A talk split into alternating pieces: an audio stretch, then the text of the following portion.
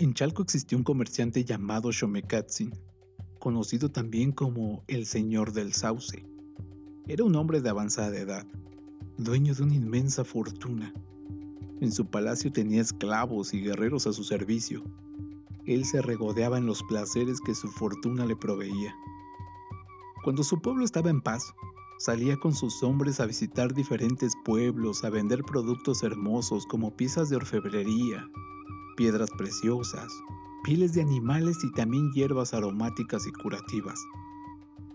En una ocasión se organizó una caravana de comerciantes mexicas de Tehuantepec, a la que se unió Xomecatzin.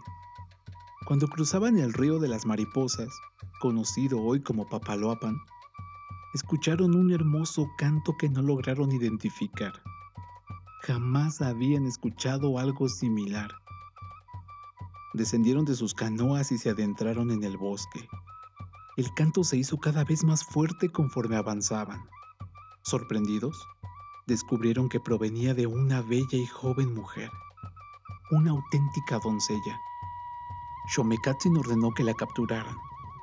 La indefensa mujer nada pudo hacer por escapar, así que la llevaron al palacio del comerciante.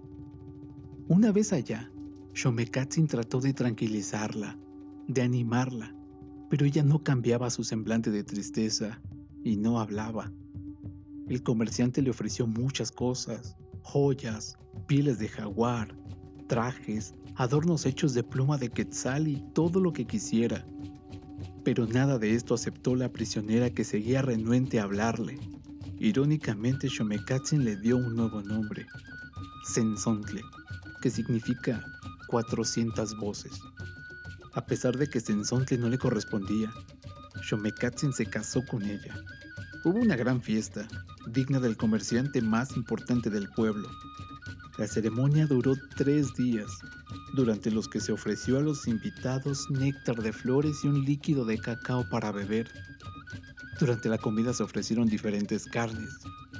Toda la gente que asistió a la ceremonia, como requisito, debía ir adornada con flores. En el aire se podía percibir también el aroma del copal.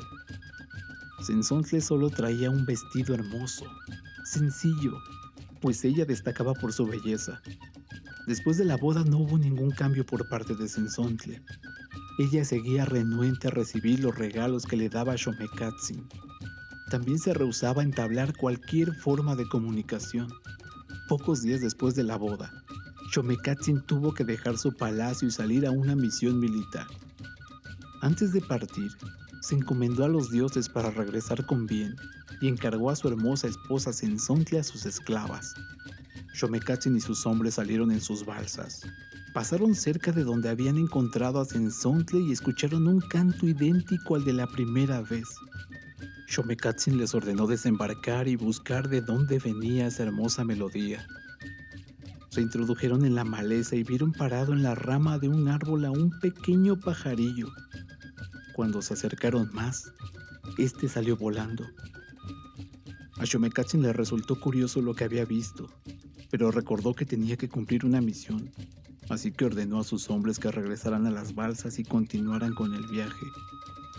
Tras unos meses, Shomekatzin regresó a su palacio y fue recibido con la mala noticia de que Sensontle había muerto. Ese pajarillo que habían visto parado en la rama del árbol era Sensontle, que se había transformado en un ave y de esta forma había logrado su libertad. Shomekatzin quedó muy triste, pues había perdido a Sensontle para siempre.